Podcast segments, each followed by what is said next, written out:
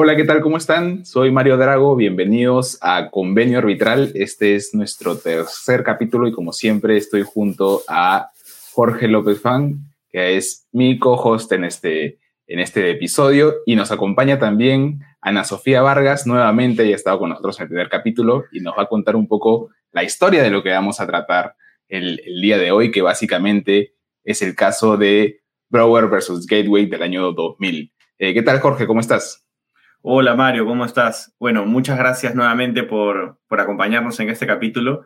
Eh, es un gusto también tenerte, Ana Sofía, acá. Creo que va a ser interesante poder conversar acerca del convenio arbitral, ir un poco a los cimientos del arbitraje. Muchos consideran que el convenio es la piedra angular del arbitraje, no se equivocan, así que hoy vamos a ir desgranando poco a poco algunos conceptos que serían interesantes para efecto de este hilo de, este hilo de podcast. Eh, ¿Qué te parece, Mario, si, si, empezamos el primer bloque y le preguntamos a Ana Sofía qué es lo que opina del caso que vamos a tratar el día de hoy?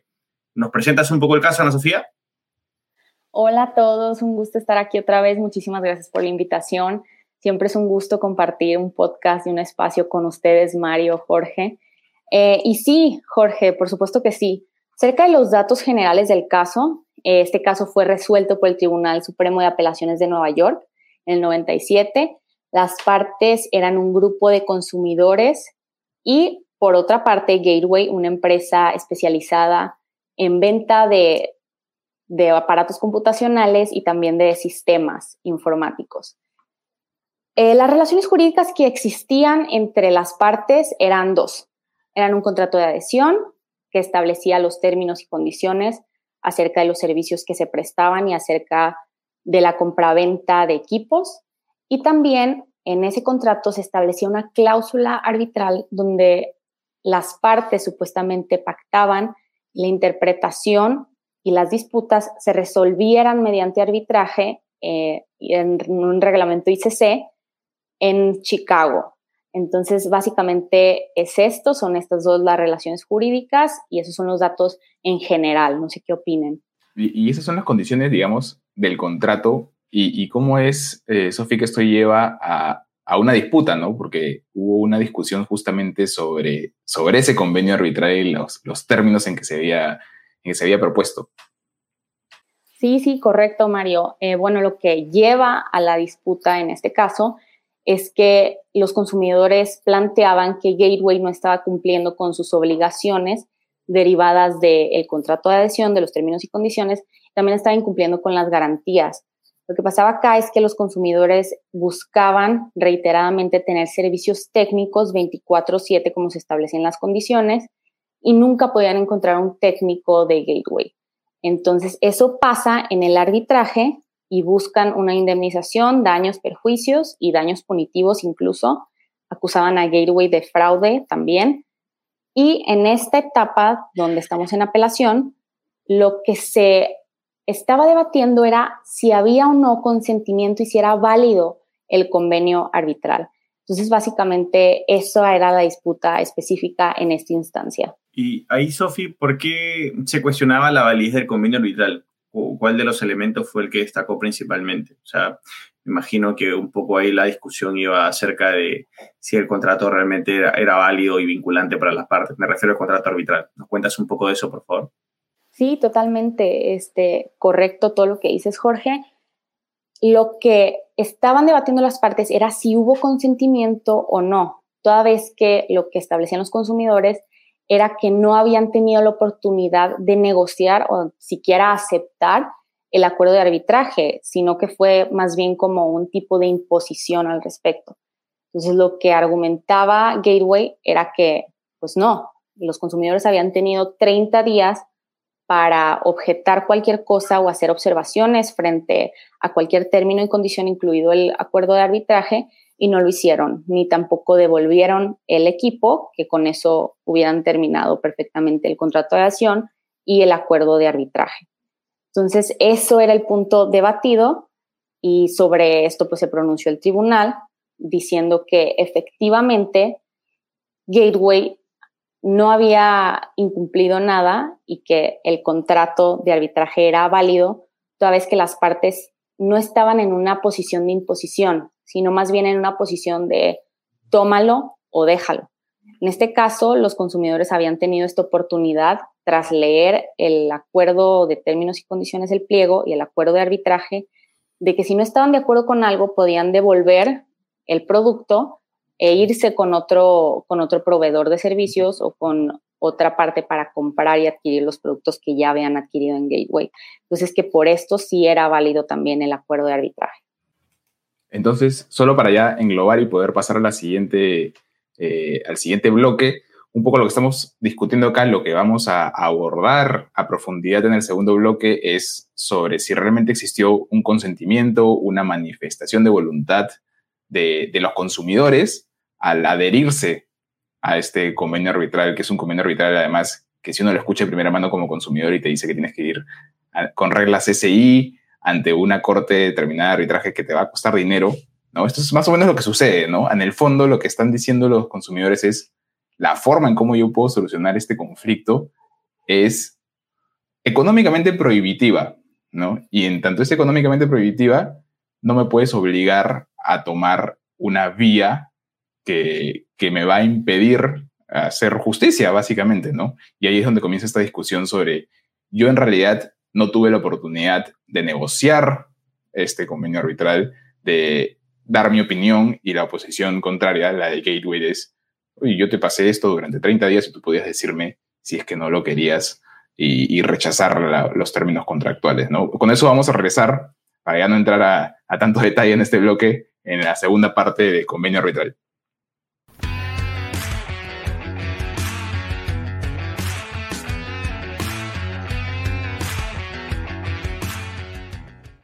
Bueno, regresamos con el segundo bloque de convenio arbitral. Vamos a hablar un poco de manifestación de voluntad como elemento de validez del convenio arbitral. Pero antes, creo que tenemos que ir un paso hacia atrás. Eh, Jorge, de repente nos puedes contar primero qué es lo que entendemos nosotros por arbitraje. ¿no? Hacia, vamos a ir recorriendo todo para poder llegar al, tema central de esta discusión, de es, que es la manifestación de voluntad. ¿Qué es el arbitraje? Gracias por la pregunta, Mario. Sí, efectivamente, creería que es como que una suerte de raíz para toda la discusión que vamos a, tocar el día de hoy y sobre todo a la que nos dedicamos profesionalmente, ¿no? ¿Qué es el arbitraje? Es una pregunta importante porque creo que las respuestas son múltiples. La, respuesta, de alguna manera práctica, eh, es que el arbitraje es un mecanismo de solución de controversias distinto al Poder Judicial, eh, lo cual tiene bastante sentido, es como una suerte de justicia privada pero si somos un poco más profundos y analizamos cuáles son los, las fuentes, o por así decirlo, cómo así se origina el arbitraje, qué tanto poder vinculante tiene, ahí creo que encontramos un problema, ¿no? Va a depender de la teoría que básicamente acojamos. Por ejemplo, las más famosas son las teoría contractualista, que nos dice que básicamente el arbitraje es un contrato celebrado entre las partes y no necesita de apoyo jurisdiccional, por así decirlo, para ser eficaz porque es tan fuerte el poder que tienen las partes para poder regular sus relaciones internas, que eso le daría la vinculación y ejecutabilidad que deberían tener estos, estos procesos arbitrales. Tenemos en segundo lugar la teoría jurisdiccional, que te dice que no es un contrato, sino que básicamente, así como hay tutela jurisdiccional efectiva que te invita a ir al Poder Judicial, el simple hecho de ser un sujeto de derecho te permite poder pactar estos acuerdos y, en consecuencia, la función de los árbitros es como irte a la justicia ordinaria, solo que te vas ante un privado. En consecuencia, es jurisdicción arbitral. Y hay una tercera teoría que es bastante más aceptada por la comunidad arbitral, que es la teoría mixta, ¿no? que te dice que ni contrato ni jurisdicción. En realidad es un contrato porque si es que no lo pactas puntualmente no te puedes ir a arbitrar. Sí, efectivamente es un contrato, pero además es un contrato que, cuya decisión final va a tener efectos jurisdiccionales porque no haces nada con una relación privada y con un laudo que no, luego no puedes homologarlo al sistema ordinario de justicia. Esa es la más aceptada, ¿no? Bueno, de ahí salió algunas teorías francesas eh, propuestas por, por Emmanuel Gallard principalmente, que nos dice que incluso hay una teoría de la deslocalización, que el arbitraje tiene efectos transnacionales, que no están atados a un solo país, pero es una teoría que mm, la verdad es que no, no, no tiene muchos seguidores más, más que en esa parte del mundo, ¿no? Pero bueno, eh, eso es básicamente mi opinión sobre qué es el arbitraje. No sé si Sofi tiene alguna opinión distinta. No, sí, estoy totalmente de acuerdo con todo lo que has mencionado, Jorge. De hecho, yo creo que resulta necesario traer al doctor mexicano Francisco González de Cosío, quien establece que al hablar de arbitraje debemos de contemplar los procedimientos que involucran los siguientes cuatro elementos. Son cuatro elementos los que menciona Francisco González de Cosío. Primero, que exista una controversia presente, futura. La segunda, que la solución va a provenir de un tercero que no es una autoridad. Esto era lo que mencionabas acerca de, la, de los tribunales ordinarios, que era como un tipo de justicia privada. Eh, el tercer punto menciona que es una decisión final y que no está sujeta a apelaciones. Y el cuarto y último, que la decisión eh, no es sugestiva, sino que es vinculante para las partes porque así lo pactaron. Entonces, básicamente eso es lo que yo tendría que agregar a este punto que tú mencionaste perfectamente y explicaste perfectamente, Jorge. Sí, sí, muy interesante. Me parece genial que entremos a, esta discusión primero sobre qué es un arbitraje para poder ahora entender si en este caso concreto existió consentimiento eh, y existió, existieron los requisitos de validez del, convenio arbitral. Lo importante, a ver, creo que a tener acá una discusión de repente de, dos escalones, ¿no? Primero, sobre si en este caso se cumplieron con los requisitos de existencia del, convenio arbitral. En pantalla, para los que nos siguen en, en, YouTube, van a poder ver básicamente los dos requisitos de la existencia del convenio arbitral. En primer lugar, está si la decisión de pactar arbitraje existe, que, refleje el consentimiento. Y la segunda, el segundo requisito es, y esto tiene una terminología jurídica muy, muy específica, es si la determinación, porque tiene que ver con el objeto del acuerdo, si la determinación de la relación jurídica, ¿no? del negocio jurídico sobre el que se va a arbitrar este, este conflicto o potenciales conflictos futuros existe. Entonces tenemos dos cosas por un lado, un consentimiento, ¿no? una decisión clara de pactar un arbitraje, y por otra, que este convenio arbitral refleje una determinación de llevar a un arbitraje determinadas controversias. Ese es el objeto, la finalidad del, convenio, del convenio arbitral. Y superado este, este requisito, digamos, de, la existencia del convenio arbitral es que podemos entrar a los elementos de validez del, convenio. Y son cuatro los requisitos de validez del convenio arbitral. De repente, quien nos puede hablar un poco más del tema es, es Jorge. Un poco si, si recorremos esto contigo, Jorge, eh, y, nos detenemos al final de, del recorrido a conversar ya sobre el caso concreto. Absolutamente, Mario. Eh, bueno, qué, bien que estés proyectando estas imágenes porque definitivamente todo este contexto que hemos dado Ana Sofía y yo sobre qué es el arbitraje no tendría sentido si es que luego no analizamos esto en la práctica, ¿no? Y vemos que el convenio arbitral existe y cómo poder de alguna manera validar esta existencia del convenio arbitral. Entonces, en cuanto al primer escalón, que eh, básicamente son recoger lo que nos dice la Convención de Nueva York, porque la Convención de Nueva York, más allá de que el nombre sea bastante pomposo para reconocer lados extranjeros, realmente también tiene un segundo, una segunda finalidad, que es establecer requisitos mínimos para la validez del convenio arbitral, que estos son la relación jurídica determinada y, este, y, la manifestación de voluntad. Luego vamos al segundo paso, ¿no? que es precisamente lo que estás proyectando en este momento. En, en lo primero tenemos la capacidad quiere decir que la persona que celebra este acto jurídico, que es el convenio arbitral, sea una persona capaz, capaz este, no de firmar el contrato de manera coloquial, sino capaz bajo los requisitos de capacidad de, la, de, la, de la sede aplicable o de la ley aplicable para estos efectos, para el convenio arbitral. En segundo lugar, tenemos ausencias de vicios del consentimiento, que básicamente es eh, eh, celebrar este acto jurídico sin la, sin la presencia de dolo, intimidación, error o cualquier otro elemento que te pueda llevar a pensar de que la parte que celebró este acto estaba siendo presionada abusivamente por, desde otra perspectiva. En el tercero es la forma prescrita por ley.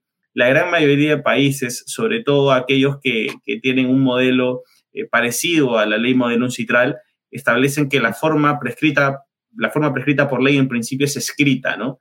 Ahora, ¿qué se entiende por escrita? Eh, creo que la interpretación al día de hoy cae por madura, no es que esté escrito en piedra, sino a, través de cualquier medio fehaciente que acredite la voluntad de las partes de someter su controversia a arbitraje. Y por último, la causa, ¿no? Ahí González de Cosío nos dice que la causa tiene que ser lícita, ¿no? En todo tipo de actos jurídicos. Yo no sé si al respecto Sofi tenga alguna opinión distinta o por ahí que nos puede complementar un poco más con respecto a este orden que hemos ido siguiendo, ¿no? Para desgranar. No, sí, este, totalmente de acuerdo. Esos son los cuatro requisitos de validez del convenio arbitral. Por ejemplo, lo que mencionabas acerca de la forma prescrita por ley de los países que adoptan el modelo de un citral. México es uno de ellos y tal como se establece en la ley de arbitraje mexicana, sí tiene que ser por escrito entre las partes por medio de cartas o en el mismo contrato, pero sí, sí tiene que estar por escrito. Entonces, eh, totalmente de acuerdo con lo que, con todo lo demás que mencionas, Jorge. Que, en realidad, si lo vemos bien, estos son los requisitos de validez de cualquier acto jurídico, ¿no? Uno dice, para poder firmar un contrato, cualquier contrato, uno tiene que tener capacidad, por ejemplo, en algunos países ser mayor de edad, ¿no? Para determinadas circunstancias, ausencia de vicios del consentimiento, que no, tengan, que no haya error, que no haya dolo, como decía ya Jorge, un engaño, por ejemplo, una estafa no generaría un, un, consentimiento válido, sino que sería un vicio. La forma prescrita por ley, por ejemplo, no sé, en, en el Perú, los eh, determinados documentos tienen que estar por escritura pública. Eso es una formalidad prescrita por ley, lo mínimo indispensable para que se considere válido. Acá, en, el derecho civil, por lo general, cualquier pacto verbal o escrito, expreso tácito, es considerado un pacto. Lo que sucede es que para casos tan particulares como decidir renunciar a una jurisdicción eh, que es la judicial e irte a un arbitraje, a veces se requieren formas prescritas especiales dependiendo de, de, qué país estemos y la causa básicamente el objeto, ¿no? tiene que ser lícito, evidentemente, porque yo no puedo arbitrar, por lo menos en, la mayoría de países, temas penales, por ejemplo, ¿no? O este, que, estarían fuera de cualquier, de cualquier legalidad, incluso si la he pactado este, expresamente y tengo capacidad y, ahí no hay ausencia de vicios de voluntad, etcétera.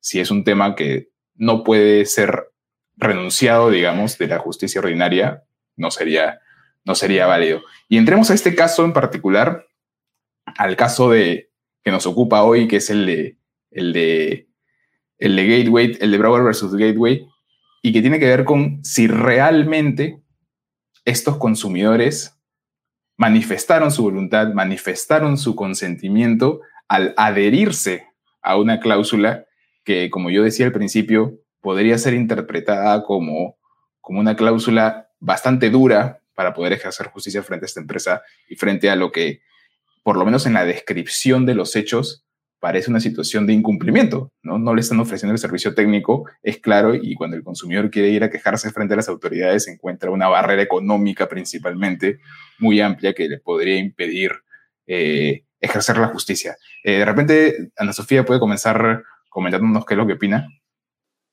Bueno, en este caso en específico, yo sí considero que hay consentimiento. El tribunal no únicamente analizó si las partes tuvieron el poder de negociar, sino también el tiempo razonable que tuvieron las partes para pronunciarse al respecto. Y no solo esto, sino que también su experiencia y su educación. Y bajo estos criterios, el tribunal sostuvo que tenían los suficientes elementos para poderse pronunciar al respecto o, en su caso, aceptarlo de manera tácita, cosa que sucedió en este caso. Entonces, desde mi punto de vista, sí hay una aceptación y sí hay un consentimiento porque las partes tuvieron un plazo razonable de 30 días, un mes, bajo el cual se pudieron haber objetado esta disposición o incluso devuelto los bienes o los servicios que estaba prestando Gateway y no lo hicieron. Entonces, frente a esto, yo creo que sí hay una aceptación y sí hay un consentimiento. No sé qué opinen Jorge, Mario, si están de acuerdo con esto o no. Yo, yo estoy de acuerdo, Sofi. ¿Sabes? Eh, me, me, parece que ahí podríamos marcar un poco el, la discusión. entiendo que en el caso, eh, lo discutido fue si es que realmente en un contrato por adhesión uno está manifestando su voluntad, ¿no? Y ahí, bueno, va a depender de la fórmula que elige el tribunal y pues, felizmente este, este, esta plataforma está para eso, porque creo que se presta a doble interpretación. O sea, a ver, mi interpretación particular creería que es dentro de los requisitos de existencia eh, vemos si es que superamos la valla o no y luego vemos si es que los requisitos de validez también se cumplen todos los elementos. Yo, este caso, creería que la discusión arraiga más en la primera, si es que se cumple, bueno, hay una relación jurídica determinada, obviamente, y en segundo lugar, si es que hay una manifestación de voluntad de someter tu controversia al arbitraje. Algunos dicen que en los contratos por adhesión, porque simplemente es un firma o no firmas, realmente no hay una facultad de poder negociar las condiciones contractuales. Al estar eso, se priva la parte de lo que se conoce en el derecho como la libertad contractual. Y eso, para algunos, sería suficiente para decir que no hay una, no hay una manifestación de voluntad válida de someter tu controversia al arbitraje. Sin embargo, hay otros que opinan que dentro de las dos acepciones de poder manifestar tu voluntad en un acto jurídico, que son la libertad de contractar y libertad contractual, está bien, no hay libertad contractual porque no negocio los términos, pero sí hay libertad de contractar. Yo sí válidamente decido adherirme a este contrato y someterme a las condiciones particulares. En este caso, incluso hubo un plazo de 30 días para decir, oye, yo ya no quiero, ¿no? Que incluso no se siguió ese camino. E, esta posición es incluso respaldada por Gary Bourne, ¿no? que te dice que los contratos por adhesión, o sea, uno por un contrato por adhesión válidamente puede irse a arbitraje. Desde mi percepción lo mataría en el nivel 1, ¿no? en el nivel de existencia. Yo creo que no hay una, eh, la discusión sería si es que hay, eh, hay este, una manifestación de voluntad o no, creería que, creería que se hay. ¿no? Eh, Mario, no, no sé si tienes una opinión distinta. Sí, estoy de acuerdo contigo. Creo que en el caso concreto, además con las normas estadounidenses, que son distintas y son más más libertarias, digamos, de repente que, que, unos, que los códigos civiles más garantistas. Esto, es, esto es válido. Creo que la discusión de fondo, que no se puede llegar a una conclusión tampoco generalizada para cualquier, para cualquier caso, nos diría que lo que tenemos que ver, porque tú bien lo has dicho, en contratación y en libertad de contratación se ve un aspecto que es la capacidad para negociar, pero la capacidad también para aceptar eh, los contratos y esto viene también a partir de la industrialización y lo que significa la contratación masiva. la contratación masiva genera eh, la necesidad de tener contratos estandarizados. Y los contratos estandarizados implican que una de las partes va a perder la oportunidad de negociar, pero si no perdiese esa oportunidad de negociar cada contrato, estaría, estaríamos, por tanto, imposibilitados de generar justamente la masividad que estamos buscando con este tipo de, de contratos de, consumo. El tema que viene alrededor de esto y que es la discusión que seguramente se generaría en caso de, contrataciones entre, entre proveedores y consumidores es hasta qué punto esta cláusula es abusiva o es una cláusula de adhesión que está sujeta a aprobación, por ejemplo, de una, de una autoridad en algunos, en algunos países. Por ejemplo, probablemente esta cláusula en el Perú, en, para un banco, para una tarjeta de crédito, tendría que ser primero aprobada por, la superintendencia de banca, porque podría ser considerada una cláusula abusiva. ¿no? Solo después de que no es considerada una cláusula abusiva en la, medida que genera muchos costos de transacción para el, para el consumidor, es que podría ser aceptada. Entonces, es cuestión de ir caso por caso, ¿no? Ciertamente en esta situación, seguramente el Código de Comercio, como mencionó eh, Ana Sofía en el, primer bloque, permite esto y da la libertad a las empresas de generar una situación como, como la que estamos viendo, pero nos abre un debate bien interesante que es hasta qué punto la libertad de contratar los contratos masivos, los contratos por adhesión, permiten a una de las partes exigirle a la otra que como condición para adquirir un bien tenga que renunciar a una jurisdicción. ¿no? Es, una, es una cosa que suena, suena bastante, bastante fuerte. Y más aún, por ejemplo, de repente en este caso, porque es un tema de tecnología y es un bien que quizá no es esencial, uno puede concluir fácilmente o, sin tanta controversia que no hay ningún problema, ¿no? El tema es, por ejemplo, cuando tiene que hablar de, mm, no sé, eh, servicios esenciales básicos, ¿no? Agua, luz, teléfono. Podría, por ejemplo, una empresa de saneamiento poner una cláusula arbitral para que ante cualquier circunstancia pueda uno quejarse, ¿no? Y solo lo puede hacer ante, en París, ante la CCI, este, por, por un recibo que vino mal. Allí, por ejemplo, podríamos entrar en otra discusión. No sé qué opinan sobre esto ya para cerrar el bloque y darle pase a, a, Iván, ya lo vamos a presentar ahora, que va, a entrevistar a nuestra especialista de la, de la semana. Sí, Mario, este, creo que totalmente es justamente el caso en específico bajo el cual podemos decir que sí hay consentimiento. Tú mencionaste muy buenos casos bajo los cuales la cláusula sí definitivamente pudiera considerarse abusiva y que no hay consentimiento. Y por ejemplo, en la ley de arbitraje española y en la ley de arbitraje de Brasil, en estos contratos de adhesión que se establece un acuerdo de arbitraje, este solo será válido si la parte que se adhiere inicia el procedimiento de arbitraje o cuando la parte adherente firme y estipule su voluntad expresa acerca de que sí busca el arbitraje. Entonces, sí, sí es muy importante esto que mencionabas acerca, acerca de si es abusivo o no, y lo del Perú también estuvo muy interesante, y esto en específico en otras regulaciones, como lo mencionabas, sí es necesario y sí se pudiera considerar abusivo el simple hecho de estipularlo y ya. ¿Qué opinas tú, Jorge? Bueno, lo primero que tremendos casos los que puso Mario, ¿no? Y creo que eso nos invita a pensar que, claro, ahí podríamos tener una garrocha y saltarnos la, el, primer ground, ¿no? El análisis de existencia del convenio arbitral y pasamos al segundo, ¿no?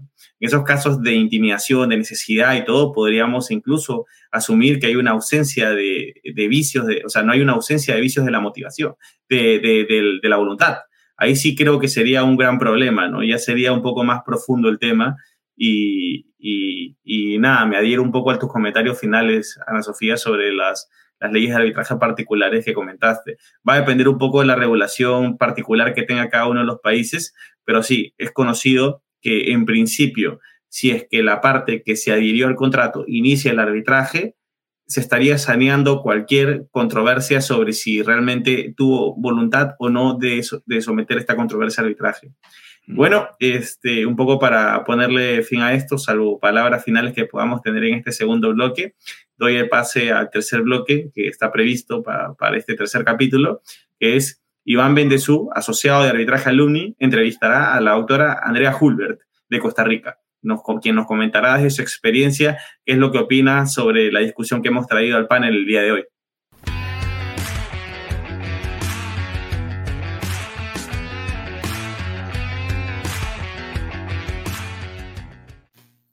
Muchas gracias, Jorge, por el pase, Mario y Sofía, por esta discusión tan interesante como son los requisitos de validez del convenio arbitral.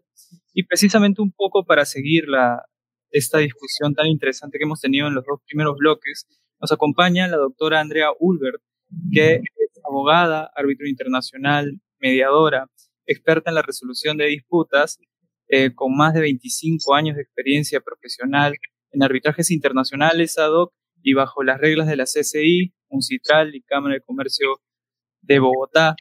Eh, además, la doctora es socia fundadora de Hulbert Polio Montero, eh, que es una firma especializada en la resolución de disputas de Costa Rica y en particular el litigio y el arbitraje internacional.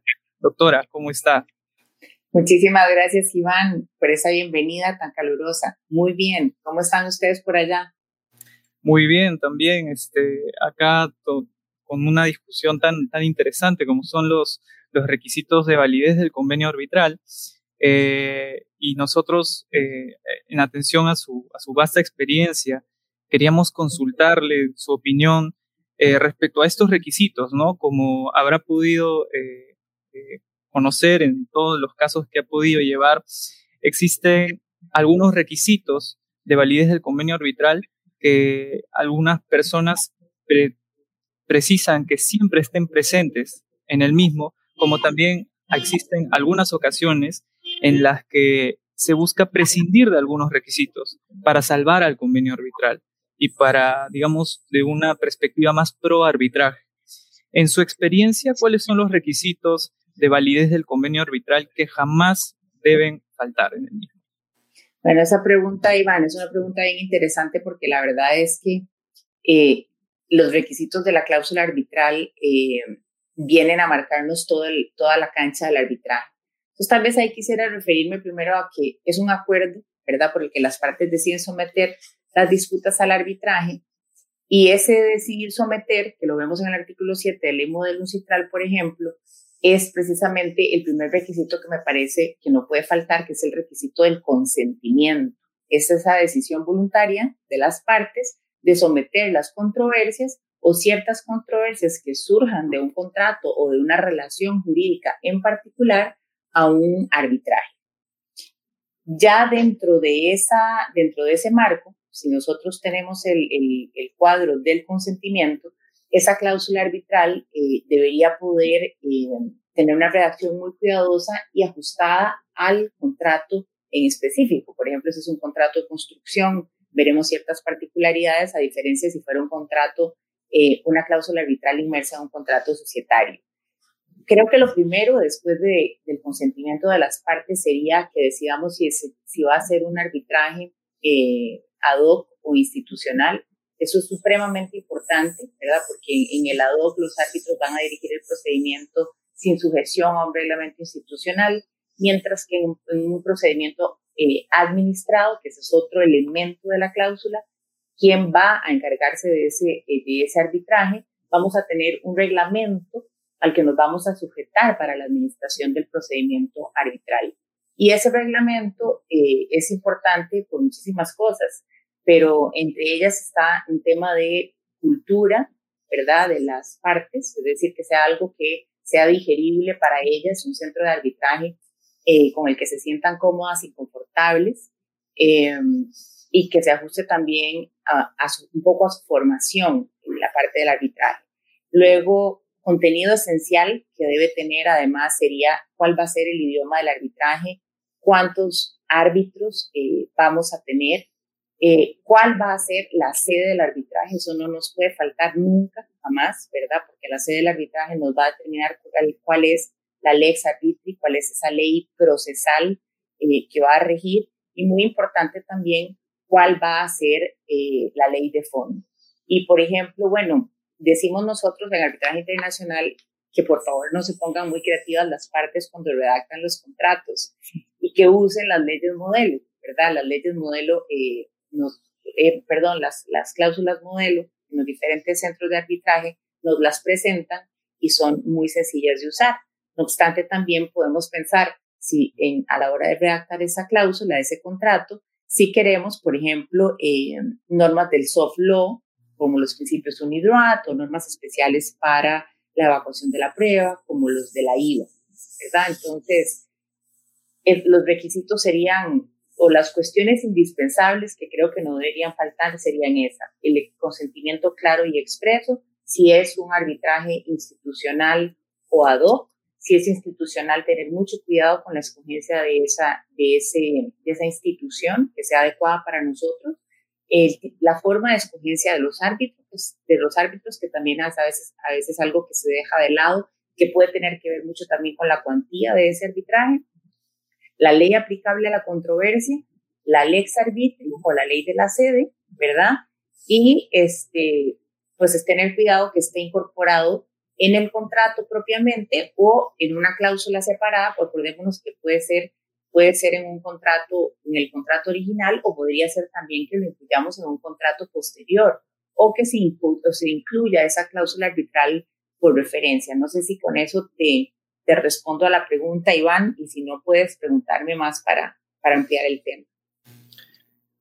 No, sí, doctora, perfecto. De hecho, su respuesta ha sido bastante eh, enriquecedora para la discusión que estaban desarrollando mis compañeros Mario, Jorge y Sofía en los bloques anteriores.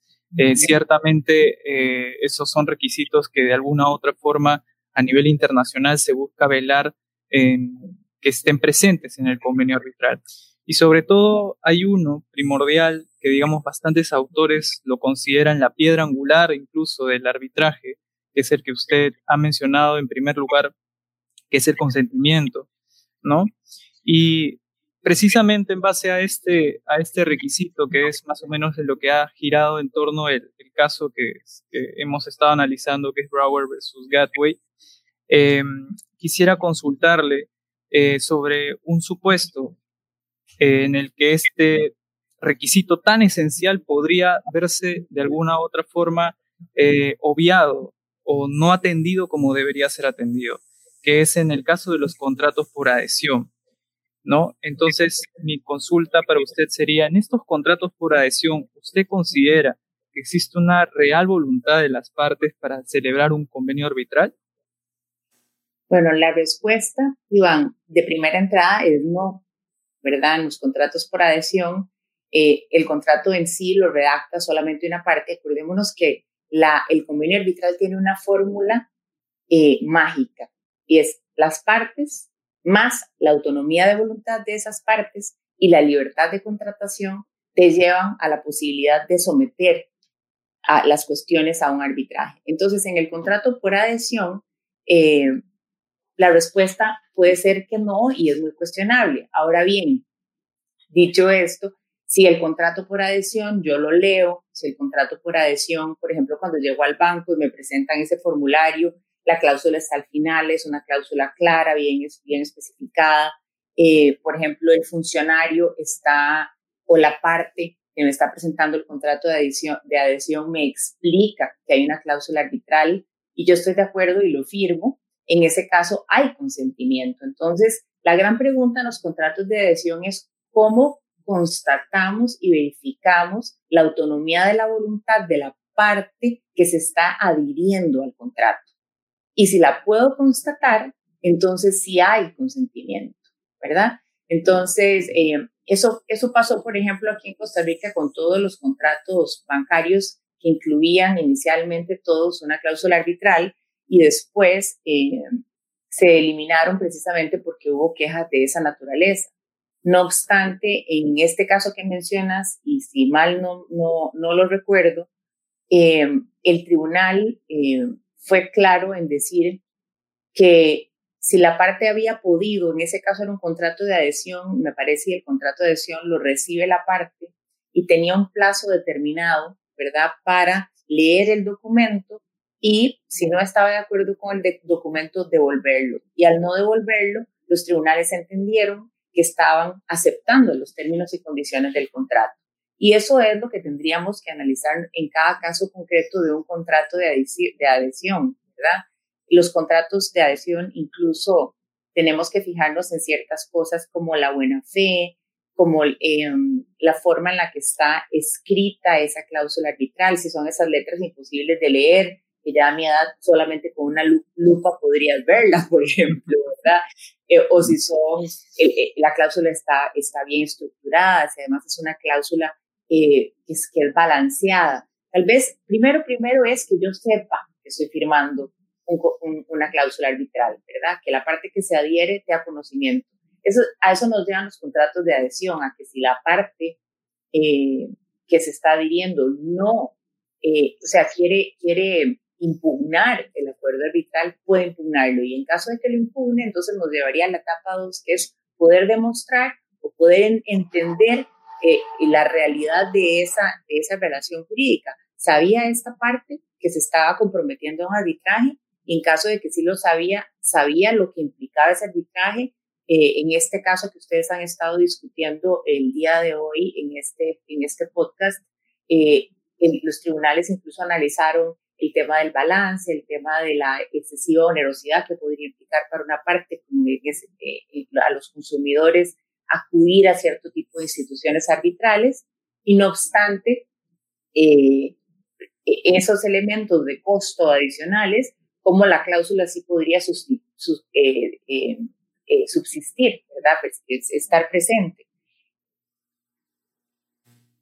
Correcto, doctora. Eh, entiendo entonces que finalmente, si bien es cierto, se puede prescindir del hecho de que la parte, bueno, finalmente como un contrato de adhesión no ha formado parte de la negociación ni, ni, ni incluso redacción del convenio arbitral, sino simplemente, como su nombre lo indica, se ha adherido al contrato que lo contiene. Sin embargo, sí existe una determinada, un determinado consentimiento, una manifestación de voluntad a participar del arbitraje en tanto no se ha opuesto al momento de adherirse al contrato. Sí, eh, es ese, ese resumen que estás haciendo es el elemento fundamental. Es ok, perfecto. Tenemos con el contrato de adhesión elementos completamente distintos a otros contratos donde nosotros negociamos la redacción. En el de adhesión, la parte que se adhiere no negocia la redacción, no, no, no participa de ese documento pero en el momento en que lo lee se impone el conocimiento de ese documento y si entiende la cláusula arbitral y firma esa cláusula arbitral, en ese tanto está, está manifestando un consentimiento que es plenamente válido, ¿verdad? Es un consentimiento que no podríamos nosotros impugnar. Las impugnaciones y las grandes discusiones vienen en estos documentos largos donde incluso existe la presunción o las partes han alegado que no leyeron la cláusula, que no entendieron la cláusula, que estaba en letras muy pequeñas, que esa no era su verdadera voluntad o que la cláusula no tiene un sentido porque es económicamente desproporcionado pensar que por, por ejemplo, como en este caso, por la compra de un artículo tenga que gastar X o Y cantidad de dinero en el arbitraje. Entonces, eh, en cada caso de contrato de adhesión tendremos que analizar en particular si esa persona dio su consentimiento a la cláusula arbitral, sin que, sin que podamos simplemente em, pensar en eliminar la posibilidad del arbitraje en los contratos de adhesión. ¿verdad? Excelente, doctora, excelente. Bueno, le agradezco mucho la, la, presencia en esta entrevista, en nuestro tercer capítulo del podcast. Eh, ha sido, como hemos podido ver en este, estos cortos minutos, un tema que da mucho por hablar y un tema que seguirá dando por hablar bastante, eh, sobre todo porque los contratos por adhesión poco a poco van tomando mayor presencia en el mercado internacional y en el comercio en general. Eh, le agradezco nuevamente su presencia y, bueno, esperamos volverla a tener en un próximo episodio del podcast. Bueno, muchísimas gracias. Muchas gracias. Muchas gracias a todos. Los invitamos a seguirnos en nuestras plataformas de YouTube, Apple Podcasts y Spotify no se pierdan el siguiente episodio. Hasta luego.